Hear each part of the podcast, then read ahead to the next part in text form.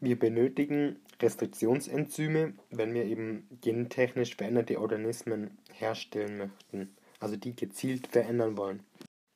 Dafür müssen wir ja dann die DNA-Sequenz schneiden, um zum Beispiel einen Genabschnitt herauszuschneiden oder auch die DNA-Sequenz eben überhaupt zu schneiden, um dass sie überhaupt in der Lage ist, neue Genabschnitte oder Sequenzen aufzunehmen. Und für diese Aufspaltung von der DNA-Sequenz benutzen wir jetzt eben Restriktionsenzyme. Hier gibt es zwei verschiedene Typen. Der eine Typ bestimmt punktsymmetrische Abschnitte, also das sind sogenannte Palindrome, wie Lagerregal, wo von vorne wie hinten sich gleich liest.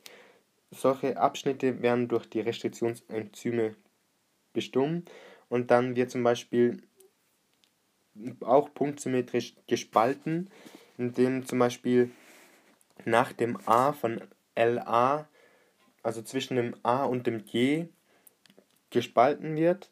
Das passiert dann auf beiden Seiten und so entstehen dann Sticky Ends, da sie sich ja nicht genau an der gleichen Stelle schneiden, also nicht in der Mitte von, von der Sequenz oder von dem Wort Lagerregal. Und dies können die Restriktionsenzyme auftrennen, weil sie die Phosphodieesterbindungen auf jedem Strang dort auftrennen.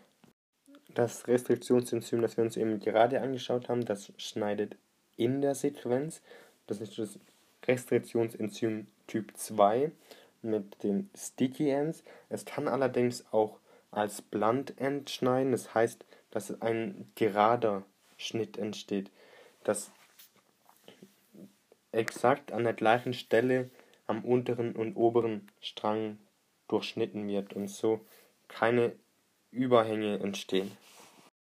Nur dieser Restriktionsenzym Typ 2 ist eigentlich wichtig für die Biotechnologie, denn der Typ 1 schneidet vor oder nach der Erkennungssequenz und wenn wir etwas modifizieren wollen, dann wollen wir es genau durchtrennen und genau dort etwas einfügen oder herausschneiden.